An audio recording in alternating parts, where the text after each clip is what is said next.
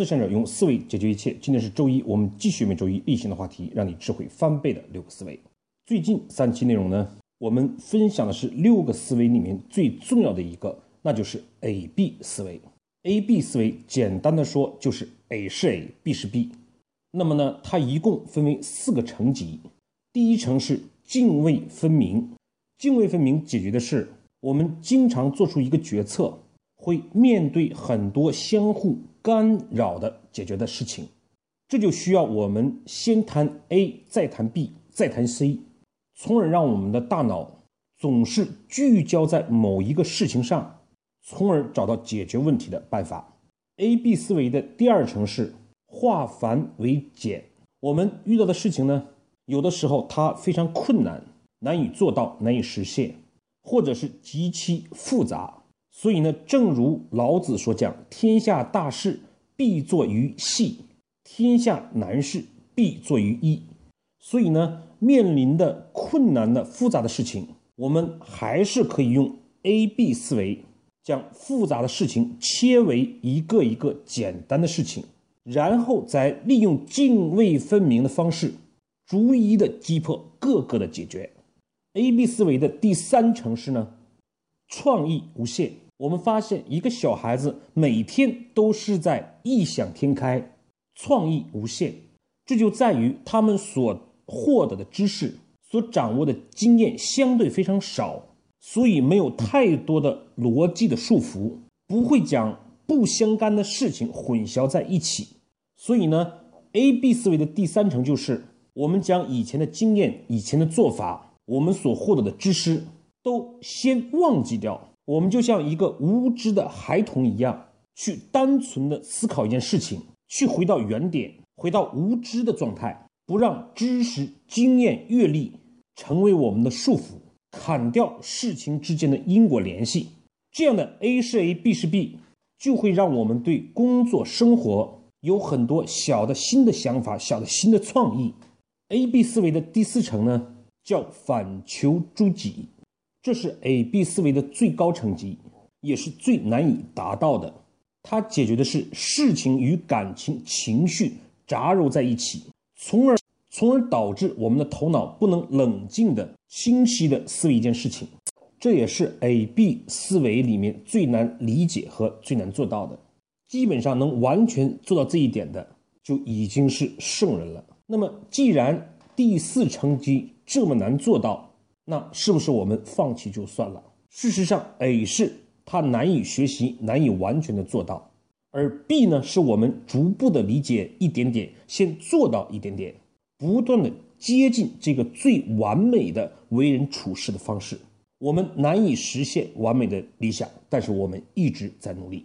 所以呢，第四层级反求诸己，我们就利用两次的交流来分享这个内容。以便于大家更好的理解，什么是反求诸己呢？反求诸己与 A B 思维又有什么样的关系呢？我们今天呢就先来解决第一个问题：何谓反求诸己？我们每个人又为什么要反求诸己？而如何做到反求诸己与 A B 思维的关系，我们放到下一次再来交流。反呢是正反的反，反省的反；求呢是要求的求。诸呢是诸葛亮的诸，我们知道古代诸是之于的意思，己呢就是自己，所以反求诸己的意思就是说，一件事情我们没有达到目的或者没有做好，我们不怨天不怨地，都要反省检讨，求助于自己。我们先来看看孟子的原话：“爱人不亲，反其仁。”这个意思是说。你爱护别人，但是人家呢却不亲近你，就要反省自己的仁爱还不够。治人不治，反其治。前两个治呢是治理的治，后面一个反其治的治是智慧的智。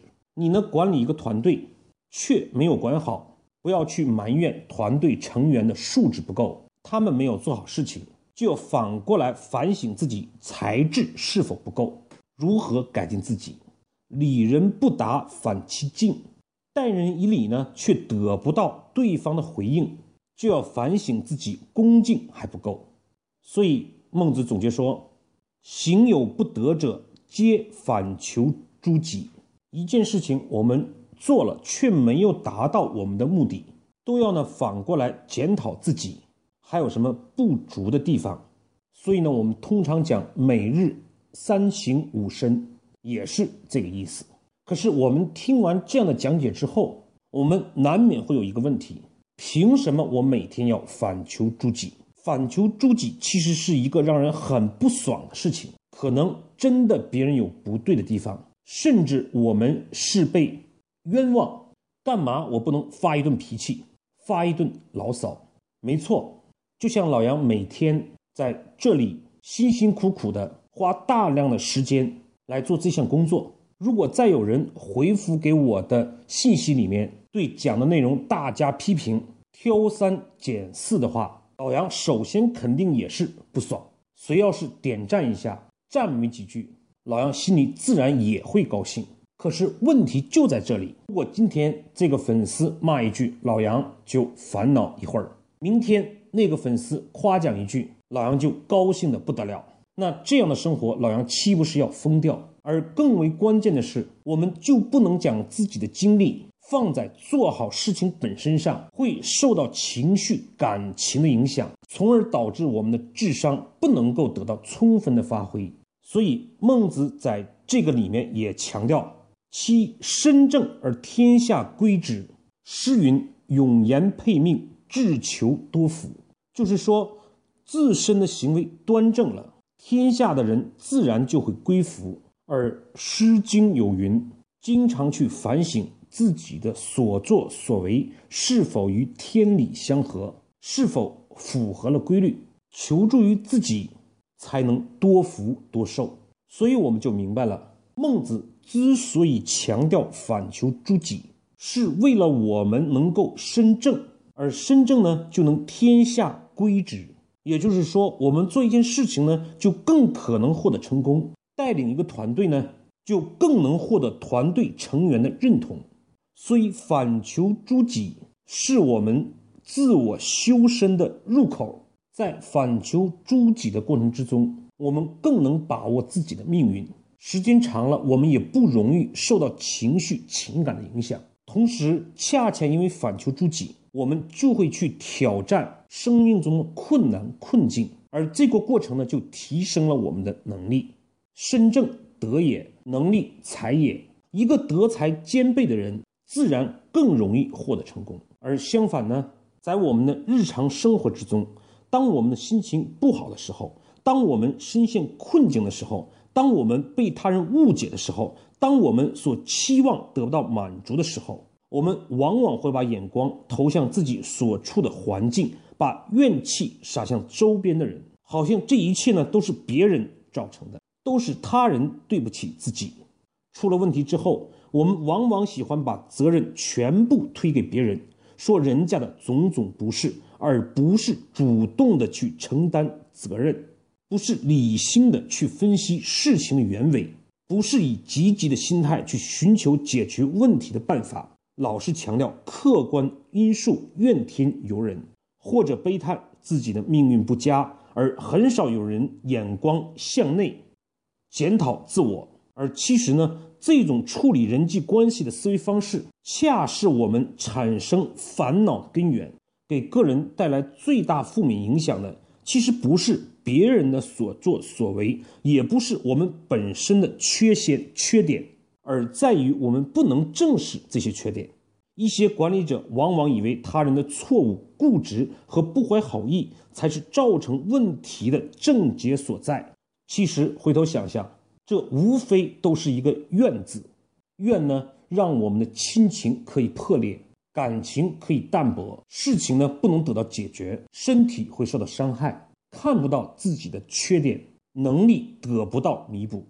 所以呢，这个“院子本身就挺有意思的。院左面是“西”，也就是每天晚上；右面呢是一个变形的“刀”字，而下面是一个“心”。所以，怨的意思就告诉我们，是每天用小刀来割自己的心。其实想想，何尝不是如此？与其怨天尤人，不如反求诸己啊！仁者如射，射者正急而后发，发而不中，不愿胜己者反求诸己而已矣。就是说呢，一个成功的人就像射箭一样，因为一个射箭的人一定先摆好自己的位置，然后再激发弓箭。如果有风，我们就要提前调整自己的角度，而不是事后埋怨风导致我们射偏。如果没有射准，不去抱怨。那个击败自己的人，而是反求诸己，去检讨自己的剑术。只有这样，剑术才能不断的提升。回头想想，我们的工作也好，生活也好，哪一次不都是一次射箭吗？一个游戏而已。如果我们以这种游戏的心态，就会反过来想，我们怎么样面对这样的困难？有风的时候，不去抱怨环境。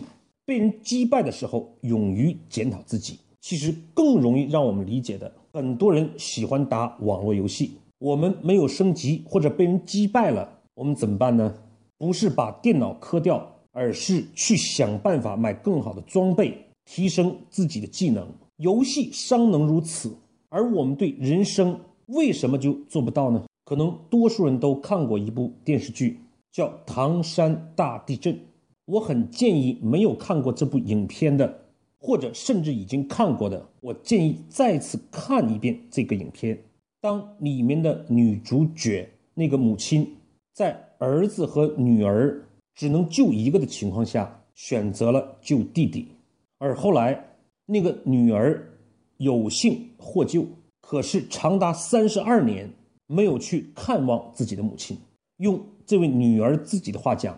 不是想不起，而是忘不掉，忘不掉那一刻母亲对自己的放弃，忘不掉那一刻的不公平。可是后来，当他看到自己的母亲在弟弟每一年上小学每一个年级的时候，都会买两份书包、两套学习用品、两套教科书，我们可以设身处地的想一想，作为那个母亲，每年面对同时买两套。学习用品的时候，那种心如刀绞，那份歉意，那份折磨，对一个母亲来讲是多么大的痛苦。而女儿之所以不理解，就是一个字怨。可是，正如里面所讲的，人生有多少个三十二年啊？我们跟自己的父母、儿女、朋友、同学、同事，一生呢难得在一起共事生活，何必要锱铢必较呢？哪有那么多的对错？多一份原谅，多一份宽容，其实反过来，我们就多了一份快乐，多了一份成功。抱怨和暂时的发泄娱乐，可以短期内解决自己的不满，但是这些抱怨的情绪，其实就像草一样，在我们的心中生根发芽，我们的情绪和感情难以安宁。那我们现在就明白了，反求诸己是这么样的重要。可是这些都是大道理。讲出来呢，你也许很容易懂，但是做不到。那么，如何通过方法的学习，不断的锤炼，来养成反求诸己的态度和能力呢？注意，这里面老杨觉得反求诸己不仅仅是一种态度，更是一种能力。反求诸己与 A B 思维又有什么关系呢？唐山大地震之中还有哪些故事？给我们了深刻的思考，这一切我们下周一再见，谢谢各位的收听。